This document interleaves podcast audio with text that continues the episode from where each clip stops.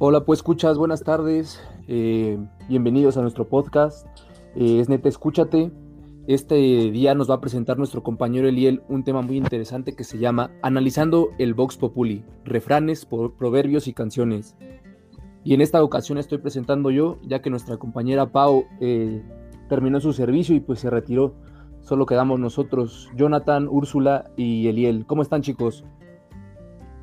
Hola, ¿qué tal Manuel? ¿Qué tal? Pues escuches, pues muy bien, un gusto estar con ustedes en un episodio más en este espacio que nos brinda CIJ. Buenas tardes, pues escuchas, un gusto estar otra vez con ustedes. Eh, hola, Belén, Manuel, Úrsula.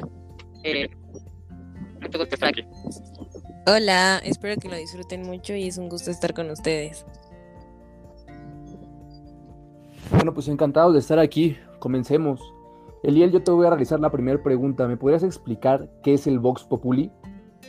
Sí, Manuel, claro que sí. Bueno, esta es una expresión latina que significa la voz del pueblo y se usa para indicar que una cosa es conocida y sabida por todo el mundo y por tanto se da como aceptada o verdadera.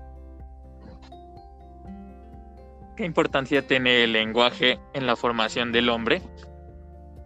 Bueno, Jonathan, diversas áreas del saber como la filosofía, la antropología, la psicología y la lingüística van a dar cuenta de esta importancia en dicha formación de los seres humanos, asimismo como la transmisión de la cultura. Por ejemplo, un filósofo alemán llamado Heidegger nos menciona que el lenguaje es la casa del ser, en su morada habita el hombre. En este ejemplo claramente vemos que lo que nos quiere decir es que el lenguaje es la cultura. Eliel, según todo esto que nos mencionas, ¿qué es el lenguaje? Bueno, el lenguaje rebasa la palabra. Según, el lingüista francés Azur, el lenguaje es la capacidad que tenemos por naturaleza para crear lengua. Ciertamente el lenguaje es una potencialidad humana y para que se desarrolle como capacidad concreta necesita de lo social. Entonces, eh, la transmisión de algo concreto que puede ser socialmente.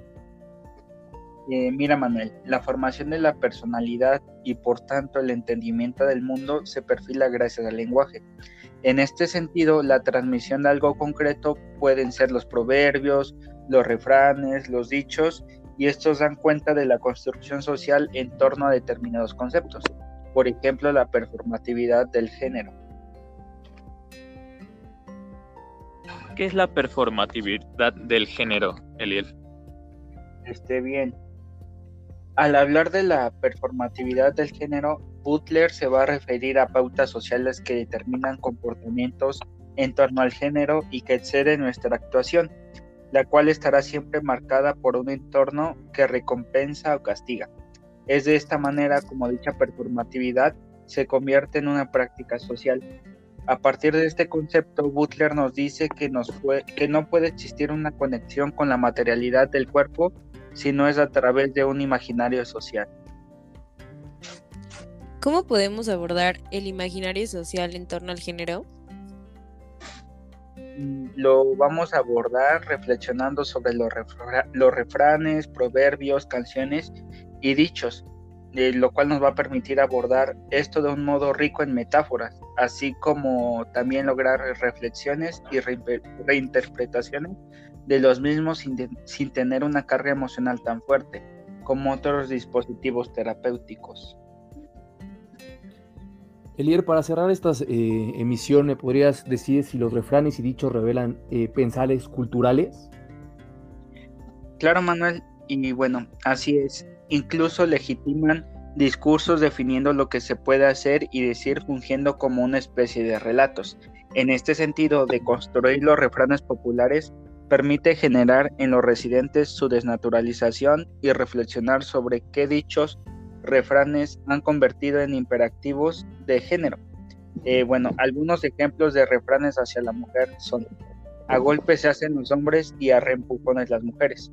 Otro sería a la mujer casada y casta con el marido le basta y la mujer y el oro todo lo puede. Eh, por otra parte, algunos refranes hacia los hombres son al buey por el cuerno y al hombre por el verbo. Decir y hacer no es para todos los hombres.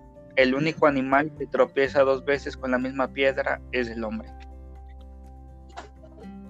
Eliel, muchísimas gracias por este tema eh, cultural que tiene un poco de literatura, de, eh, de- eh, muy importante. Eh, ¿Nos puedes dar una conclusión para cerrar esto? Por supuesto, Manuel. Bueno, después de haber mencionado lo anterior, que en gran parte es citado por diversos autores, podemos darnos cuenta que el lenguaje se vuelve una parte fundamental en el ser humano, ya que ésta se hace parte de su esencia. Asimismo, en esta se encuentra una diferenciación entre cada cultura social, ya que cada cultura se distingue y caracteriza por el lenguaje. Por otra parte, podemos ver cómo el lenguaje nos lleva a comunicarnos en distintas formas y cómo este de manera individual nos abre puertas para seguir creciendo o quedarnos estancados. Como decía Wittgenstein, los límites de mi lenguaje son los límites de mi mundo. Y bueno, también vemos cómo los refranes, dichos y canciones transmiten algo en torno al género, siendo que muchas veces éstas se naturalizan dentro de la cultura y normalizan el cómo ver, el cómo ver y darle valor al hombre y a la mujer. Gracias. Muchas gracias a ti, Eliel. No sé si John o Úrsula tengan alguna conclusión.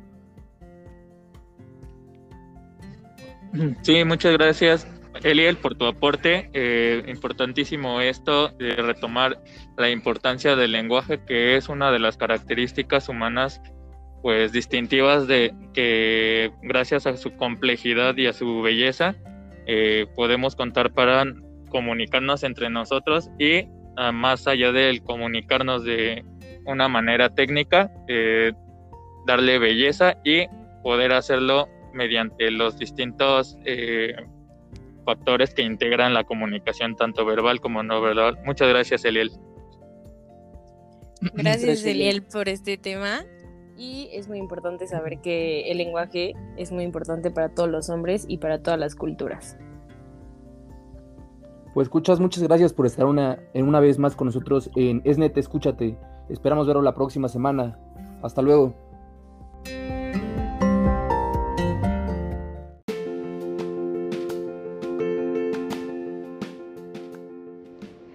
¿Qué tal pues escuchas? Los invito a que sigan escuchando los episodios de este su podcast favorito, es neta, escúchate. En esta nueva temporada en donde tratamos temas de interés como son prevención de las adicciones y el cuidado de la salud. También pueden encontrarnos en nuestras redes sociales como Ciberayuda en el blog, Coyoacán Juvenil en Facebook, Juntos nos cuidamos en TikTok y Diversión o Adicción en Instagram, donde pueden dejarnos sus comentarios y con gusto los responderemos.